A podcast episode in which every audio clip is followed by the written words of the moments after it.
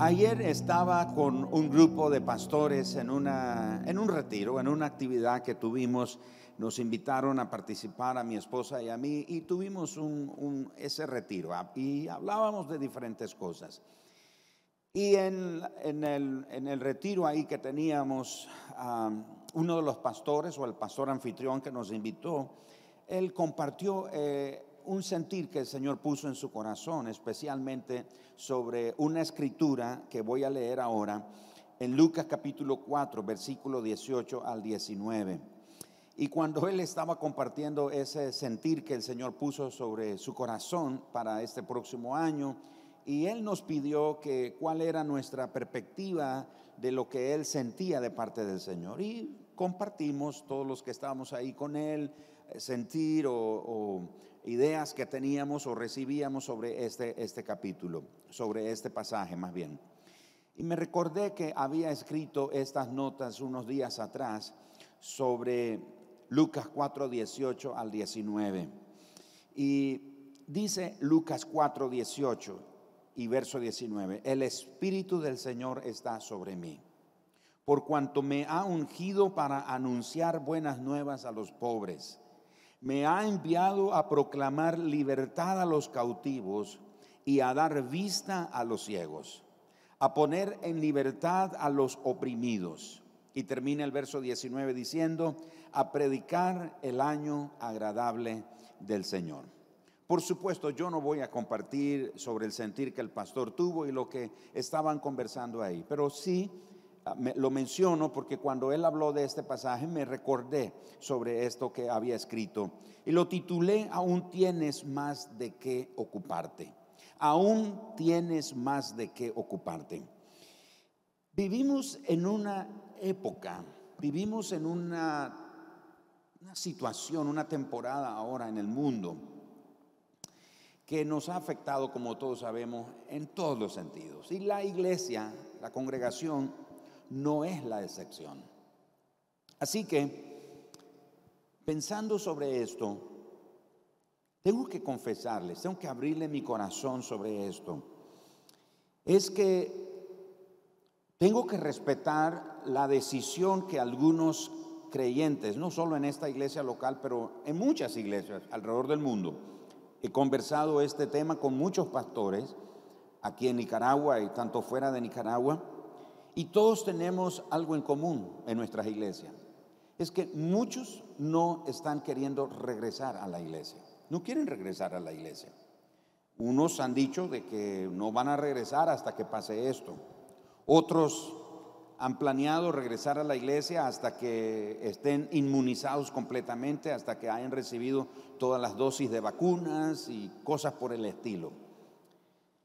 Y yo personalmente difiero un poco, y repito, no los puedo obligar, pero difiero un poco en esto, porque los veo cuidándose de no contagiarse en la iglesia, pero no los veo tomando esas mismas medidas fuera de la iglesia. Los veo en el mercado, me los he encontrado en el mercado, en las tiendas, en las calles, los he visto. Y yo me quedo con la pregunta, ¿cómo es que está cuidándose? ¿Cómo es que está protegiéndose porque no quiere contagiarse? Este hermano o esta hermana que vi o me encontré. Y me quedo con esa pregunta. Eso, ese comportamiento tiene un origen y ese origen tiene una, ah, un mensaje, tiene una, un propósito, el origen de ese sentir o ese comportamiento que las personas tienen.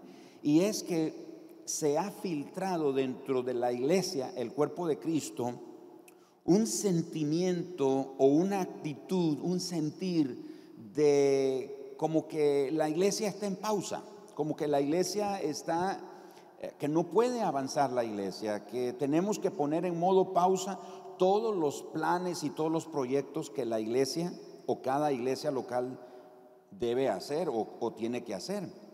Entonces, muchos hermanos tienen el pensamiento que el mundo o que algunas personas que no son parte de la iglesia han abrazado y es que, bueno, tenemos que quedarnos aquí, tenemos que paralizarnos, tenemos que quedarnos estancados, no avancemos, no nos esforcemos más.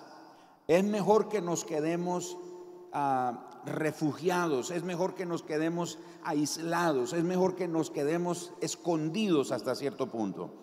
No nos expongamos. A lo largo de la historia de la iglesia hemos notado que la iglesia, el cuerpo de Cristo, ha enfrentado un sinnúmero de dificultades. Y a pesar de esas dificultades, la iglesia, el cuerpo de Cristo, ha continuado avanzando. Así que no somos los únicos que hemos enfrentado momentos difíciles como este, en los que nos vemos en alguna forma imposibilitados a poder desarrollar con toda normalidad la vida de la iglesia. Y es comprensible que tomemos las medidas, que seamos precavidos, eso no es punto de discusión. Sin embargo, no podemos darnos el lujo de quedarnos sin hacer nada. No podemos darnos el lujo de quedarnos de brazos cruzados y pensar que no se puede hacer más nada. Y que lo mejor es que cada quien se quede en su casa haciendo su vida allá, afuera, lo más normal que pueda, pero que la vida de la iglesia puede esperar un momento. Hay un peligro en eso, bueno, varios peligros. Uno que quiero mencionar, y no voy a desarrollar mucho eso porque lo haré el próximo año, uno de los peligros que existe es que cuando dejamos de conectarnos, dejamos de mantenernos juntos, nos enfriamos, nos desanimamos, nos desenfocamos y perdemos nuestra perspectiva sobre la vida de la iglesia, sobre el propósito de la iglesia, sobre el rol de la iglesia y sobre qué es la iglesia. Así que tenemos la, el peligro, nos enfrentamos al peligro de que nos comencemos a enfriar, nos desanimamos, dejamos de asistir a la vida de la iglesia, dejamos de pertenecer a la vida de la iglesia. Sí creemos en Dios, sí confiamos en Él, pero por alguna razón el escritor a los hebreos escribió en el capítulo 10 y en el verso 25, no dejando de congregarse como algunos tienen por costumbre. Quiere decir que desde los tiempos de la iglesia primitiva ya se experimentaban momentos como esos y los momentos que experimentaban ellos era de persecución. Es decir, que te vieran en la iglesia o en la congregación de los santos, por decirlo de esta manera, que te vieran que eras parte activa de la iglesia o de una iglesia local significaba tu sentencia de muerte, porque había persecución. Perseguían a los cristianos, los encarcelaban, los mataban, morían crucificados o morían en, en el circo romano devorados por las fieras, etc. Así que había, había peligro. No era una pandemia, pero era persecución porque ser cristiano en ese tiempo era firmar nuestra sentencia de muerte. Decir yo soy cristiano era sentencia de muerte. Hoy muchos decimos soy cristiano, pero estamos lejos de lo que realmente significa ser un, seguidor de Jesús. Así que el escritor a los hebreos le tiene que decir a los hermanos que están dispersos por todo el imperio romano y les dice, hermanos, no dejen de congregarse como algunos tienen por costumbre, porque es peligroso. Te puedes desanimar, te puedes enfriar, te puedes apagar, te puedes desalentar y puede llegar un momento en que estés completamente desconectado y todas aquellas cosas que eran de tanto valor espiritual para ti vienen a un segundo plano. Pero regresemos al capítulo 4, el verso 18 y el verso 19 para dejarles este pensamiento que lo titulé Aún tienes más de qué ocuparte. Porque en este tiempo uno pensaría que, bueno, ya no tenemos más nada que hacer. Pero noten, dice, esta escritura es tan poderosa porque de todo este versículo, estos dos versículos, sobresale una palabra de dos letras y es la palabra mí. El Espíritu del Señor está sobre mí. Noten eso.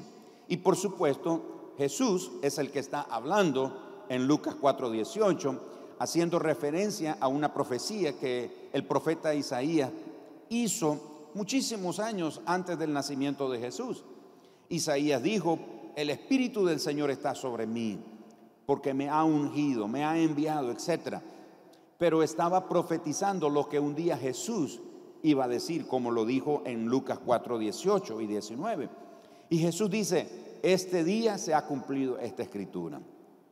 Pero esta escritura es poderosa, no solo porque, por lo que contiene de el propósito de la iglesia, de proclamar libertad a los cautivos, de darle vista a los ciegos, de poner en libertad a los oprimidos, de predicar el año agradable del Señor. Muchos nos enfocamos en eso y decimos, qué tremendo, yo quiero ser parte de eso. Pero realmente lo más poderoso en este, en este versículo es la palabra mí. Esa palabrita mí me ha ungido, está sobre mí, sobresale de todas las demás palabras. Note cómo dice, el escritor. Lucas está narrando lo que Jesús leyó. Y Lucas dice que Jesús dijo, el Espíritu del Señor está sobre mí.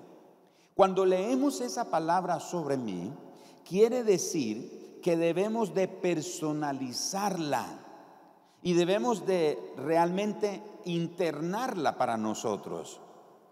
Generalmente, nosotros cuando leemos este versículo, pensamos de manera corporativa, pensamos en la iglesia. Cuando leemos el Espíritu del Señor está sobre mí, nunca pensamos de manera personal, pensamos de manera corporativa. Así que cuando Jesús habla de que el Espíritu del Señor está sobre él, Jesús está personalizando la palabra. Jesús está apropiándose de la palabra y está diciendo, el Espíritu me ha ungido. Eso significa que el Señor nos pedirá algo nuevo a nosotros. Eso significa que el Señor nos está entregando algo nuevo a nosotros. Eso significa que el Señor nos está equipando a nosotros, no a otra persona, no el que está a mi lado, es a mí. Así que cada uno de los que estamos aquí hoy presente y los que están en la transmisión, tenemos que internar esta palabra, tenemos que personalizarla y decir, el Espíritu del Señor está sobre mí. Ese mí no es, no incluye a todos. No se refiere que es, bueno, eso quiere decir que a alguien por ahí en la iglesia, en el cuerpo de Cristo, el Señor lo ha ungido. No, nos ha ungido a cada uno de nosotros. Así que con frecuencia, como dije, usamos este, este mismo versículo para alentar la responsabilidad corporativa de la iglesia. Y los pastores le decimos a la iglesia, a los miembros, hermanos, el Señor nos ha ungido para que vayamos y proclamemos. Y el punto es que nos vamos de nuestras congregaciones con la mentalidad de que a alguien el Señor ungió y que ese es el que va a cumplir la misión, pero no yo. No sé si me estoy explicando. Y nos proclama el pastor, nos proclaman nuestros pastores, nos predican en la conferencia y nos dicen, que nos alientan sobre la responsabilidad corporativa que como iglesia tenemos a fin de libertar y ministrar a las personas. Y nos vamos de ese congreso, nos vamos de esa conferencia, nos vamos de ese culto de nuestra iglesia y escuchamos esa palabra, pero ninguno de nosotros nos apropiamos de ella, nunca leímos sobre mí. Cuando leímos sobre mí, cuando leemos esa palabra mí, estamos pensando que seguro tiene que ver con alguien. A alguien le cayó esa responsabilidad, pero no a mí. Sin embargo, la verdad es que algo tiene que despertarse dentro de cada uno. Tiene que despertarse algo dentro de cada uno de nosotros para que cambie internamente el énfasis del nosotros a mí. Algo tiene que despertarse en nosotros. Algo tiene que despertarse en la iglesia del Señor en este tiempo, en medio de esta, de esta época de oscuridad espiritual. Miren, hemos hablado tanto de la pandemia, pero la pandemia es solo uno de los males que está aquejando al mundo.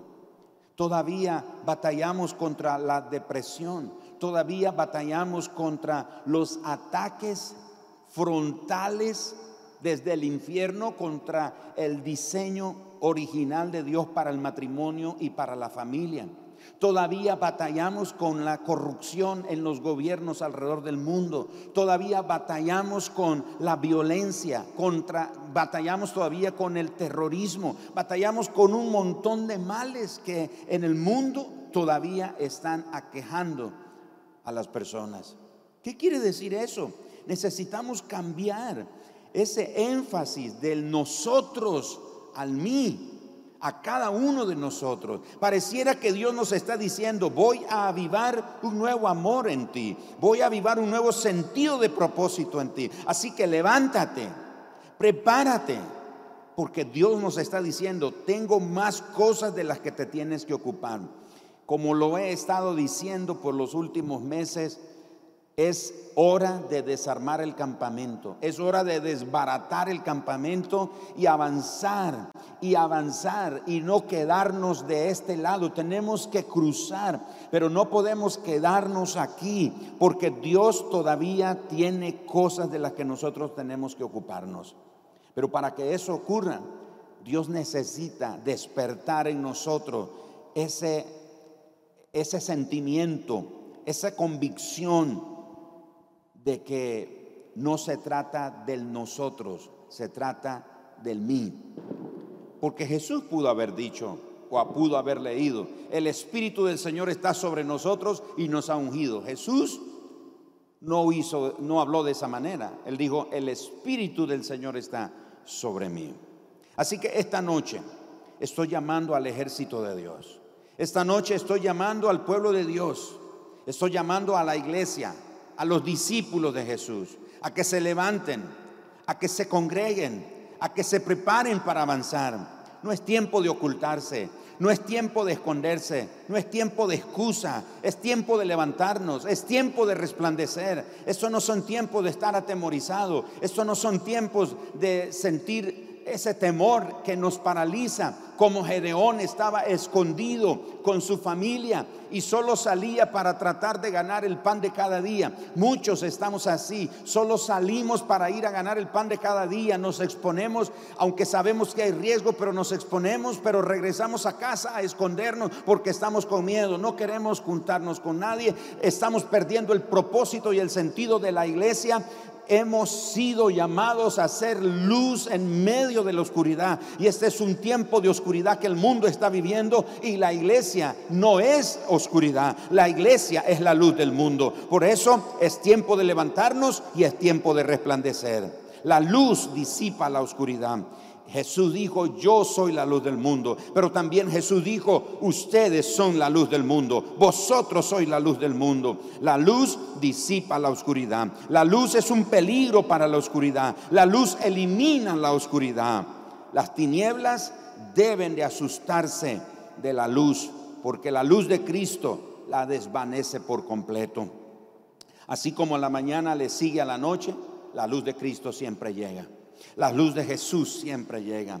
Así que, iglesia, creyentes todos esta noche, ustedes que me están viendo, y le hablo a los que son miembros de, esta casa. Si usted es un miembro de otra congregación y se está viendo, esto no es para usted porque no es parte de esta casa, pero debe de tomar la responsabilidad con su iglesia local. Pero estoy hablando a los que son de esta casa, a los discípulos de Jesús, a los que aman al Señor. Esto no es tiempo de esconderse, esto no es tiempo de paralizarnos, esto no es tiempo de estar atemorizado, este es tiempo de levantarnos, es tiempo de resplandecer, porque como manos y pies del Señor somos la fuerza que conquista la oscuridad. Somos esa fuerza que derriba la oscuridad. Tenemos la verdad y la verdad barre todo temor. Así que iglesia, esta noche levántese y resplandezca. Iglesia de Jesucristo, creyentes, discípulos de Jesús, es tiempo de resplandecer. Usted que siente que ya no hay nada que hacer, usted que siente que su vida ya no es útil para el Señor, usted que siente que ya Dios no te puede usar, usted que siente que ya no puede ser útil para la obra de Dios, le digo esta noche, levántese y resplandezca. Levántese porque todavía tiene cosas en qué ocuparse. Todavía Dios tiene cosas para ti. Todavía Dios tiene asignaciones para ti. Es tiempo de levantarnos. Es tiempo de prepararnos. Y por los últimos meses hemos estado aquí los días miércoles solamente haciendo esta transmisión, pero ya en un par de semanas estamos abriendo las puertas de este auditorio para recibir a usted la congregación, para equiparnos, porque hay hay verdad, hay propósito y hay sentido en juntarnos. La palabra del Señor dice en el Salmo 133, miren qué bueno es que los hermanos estén juntos y en armonía y Hebreos 10:25, no dejen de congregarse como algunos tienen por costumbre. Este es tiempo de romper esa mala costumbre de dejar de congregarnos. Es tiempo de vencer el miedo. Es tiempo de juntar los, ah, como se dice popularmente, los tizones, los, las brasas, porque cuando las brasas están separadas, usted que... Usa en algún momento el asador con leña, usted sabe que o prepara un fogón para hacer una sopa, una comida, etcétera, usted sabe que a medida que los las brasas están juntas, el fuego, el calor que cada brasa eh, aporta le da a la comida o a la olla en la que está contenida el alimento, le da a esa olla esa intensidad, esa fuerza que permite que se cocine todo.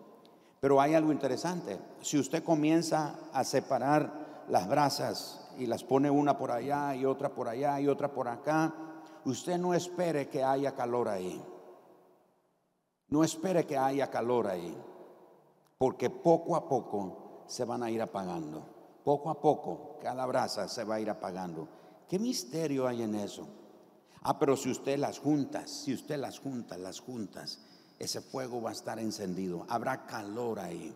Muchos han estado enfriándose, muchos están fríos, muchos están desanimados, muchos no se están dando cuenta y están cayendo en una trampa del enemigo porque los está seduciendo el enemigo con una seducción así imperceptible y los está desenfocando, los está apartando, los está alejando del, del fogón, del fuego, donde está la presencia del Señor.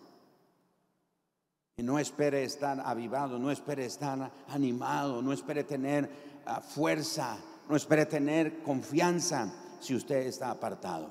Hay algunos que dicen, no, pero es que yo oro en mi casa. Yo, sí es cierto, yo también. Yo oro en mi casa, dicen algunos. Está bien, leo la Biblia en mi casa, buenísimo. Pero nunca fue el plan del Señor de que lleváramos la vida cristiana alejados, separados. Para ti ya has estado desanimado, para ti que has estado en el punto donde sientes que ya no tienes nada que hacer, ya no tienes nada que aportar, nada valioso que aportar, aún tienes más que aún tienes más en qué ocuparte. Eso es lo que el Señor te dice esta noche. Aún tienes más en qué ocuparte.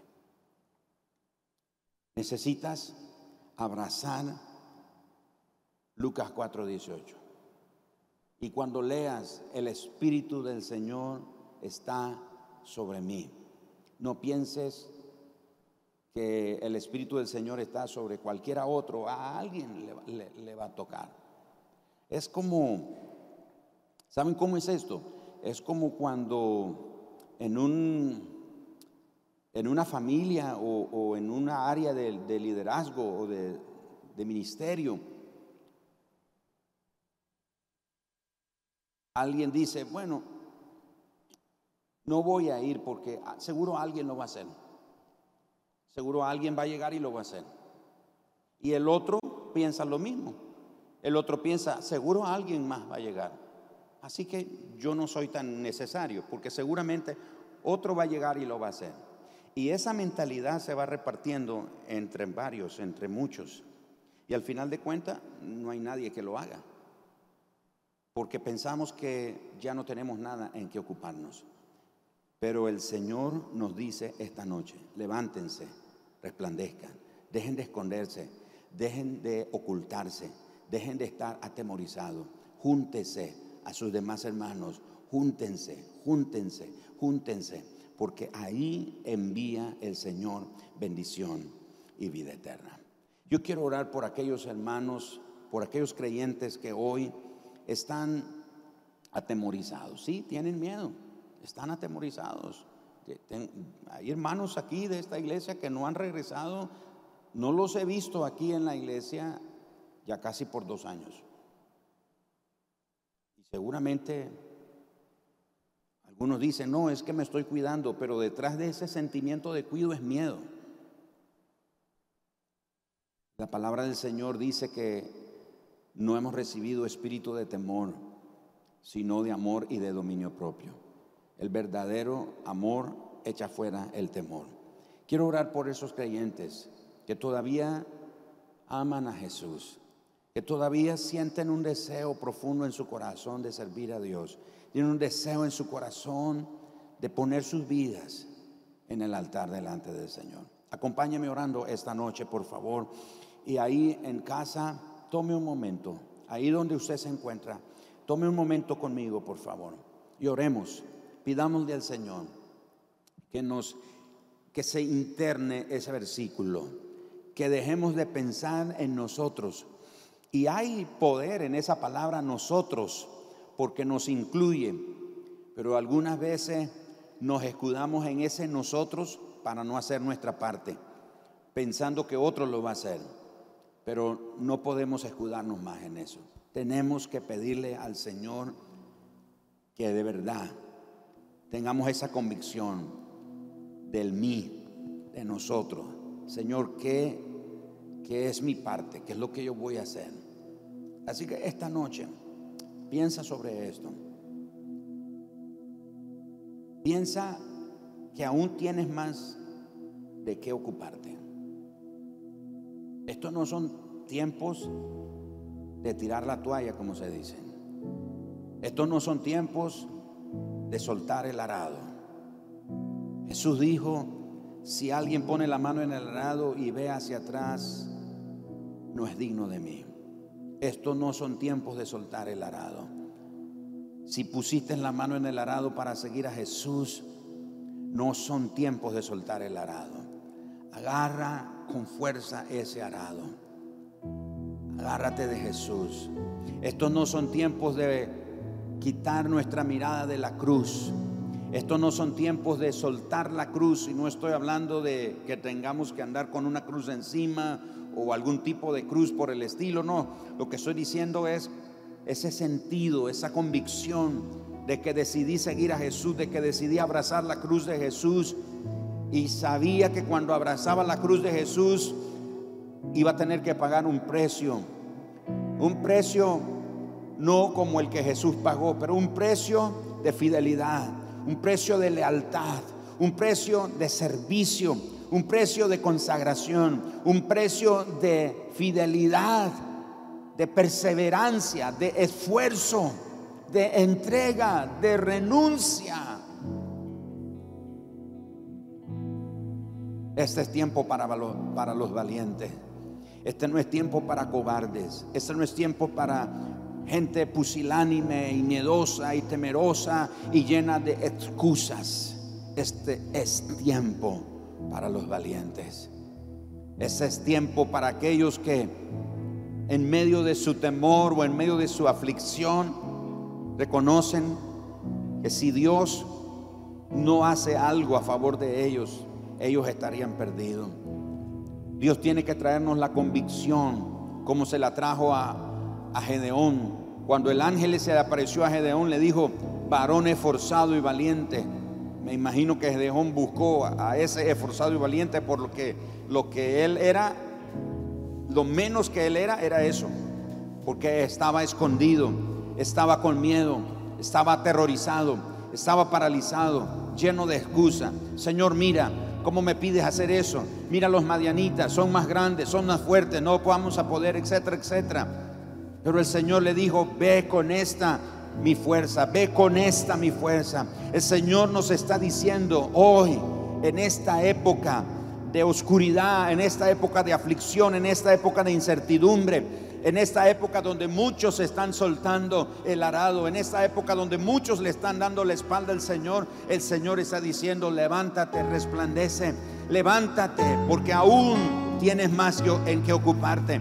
Tú que has pensado que ya tu vida no puede ser útil al Señor. Tú que has pensado que tu carrera se terminó. Tú que has pensado que ya Dios no te puede usar, que ya no puedes servir al Señor porque le fallaste, porque pecaste, porque te desviaste, porque te desanimaste, porque le diste lugar al desánimo, le diste lugar al pecado. ¿Por qué? Porque el enemigo te hizo caer, caíste en una trampa y tú piensas que ya no le puedes servir al Señor. Te digo esta noche, el Espíritu del Señor está sobre ti Abraza esa palabra. Él te ha ungido. Él te ha ungido. Toma la palabra y levántate esta noche porque aún tienes más de qué ocuparte.